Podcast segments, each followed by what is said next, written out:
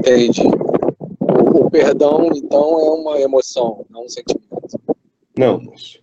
O perdão é um estado de consciência onde você passa através de um movimento introspectivo, que você tem todo o sentido de acontecer, mesmo que ele não me seja cognoscível ou plausível a mim mesmo.